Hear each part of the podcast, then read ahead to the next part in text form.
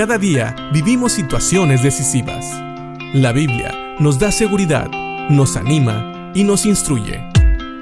Impacto Diario con el doctor Julio Varela.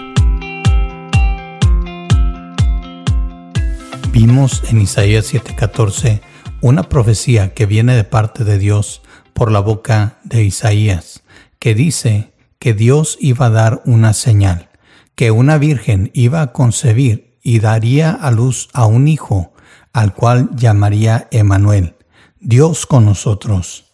Y Lucas, 700 años después, nos narra precisamente el cumplimiento de esta promesa. En el primer capítulo de Lucas, en el versículo 26 al 38, nos dice así, cuando Elizabeth estaba en su sexto mes de embarazo, Dios envió al ángel Gabriel a Nazaret, una aldea de Galilea, a una virgen llamada María. Ella estaba comprometida para casarse con un hombre llamado José, descendiente del rey David. Gabriel se le apareció y dijo, Saludos, mujer favorecida, el Señor está contigo. Confusa y perturbada, María trató de pensar lo que el ángel quería decir. No tengas miedo, María, le dijo el ángel, porque has hallado el favor de Dios. Concebirás y darás a luz un hijo, y le pondrás por nombre Jesús. Él será muy grande, y lo llamarán Hijo del Altísimo.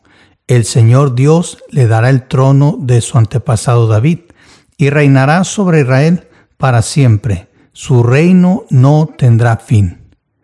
Pero ¿cómo podrá suceder esto? le preguntó María al ángel. Soy virgen. El ángel le contestó, El Espíritu Santo vendrá sobre ti, y el poder del Altísimo te cubrirá con su sombra. Por lo tanto, el bebé que nacerá será santo y será llamado Hijo de Dios. Además, tu parienta Elizabeth quedó embarazada en su vejez antes la gente decía que ella era estéril, pero ha concebido un hijo y ya está en su sexto mes de embarazo, pues la palabra de Dios nunca dejará de cumplirse. María respondió, Soy la sierva del Señor, que se cumpla todo lo que has dicho acerca de mí. Y el ángel la dejó. Este es el cumplimiento de una profecía. 700 años antes, Dios prometió que una virgen iba a concebir del Espíritu Santo. Y así fue. Aquí vemos cómo María recibió este mensaje y aunque al principio ella no entendía lo que pasaba, al final ella se rinde a la voluntad de Dios. Tenemos que entender que para ella significaba llevar una pena muy grande, una vergüenza porque muchos iban a pensar que ella se había metido con otro hombre que no era su prometido o que se había metido ya con su prometido y cualquiera de las dos cosas eran malas, iban a ser mal vistas. Pero María, sabiendo que no había estado con ningún hombre porque ella dice que era virgen, también sabe que está arriesgando su futuro matrimonio con José. ¿Sabes? El hecho de que Dios lo haya profetizado no le quita el mérito a María.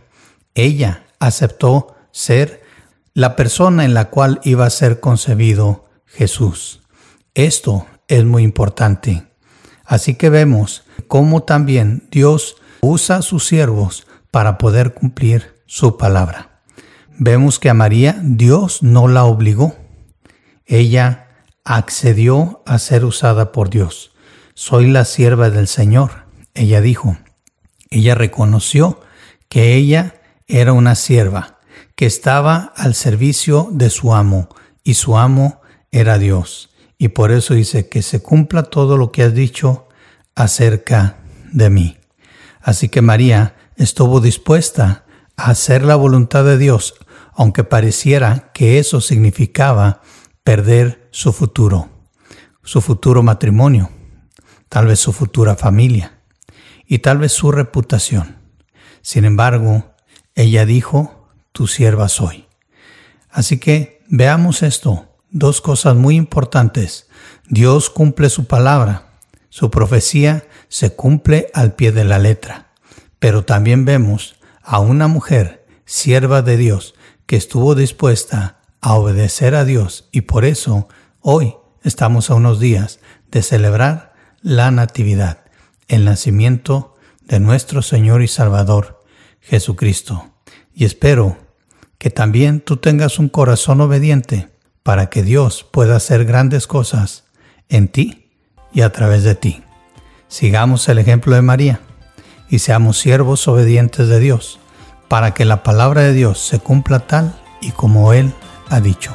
Piensa en esto y que Dios te bendiga.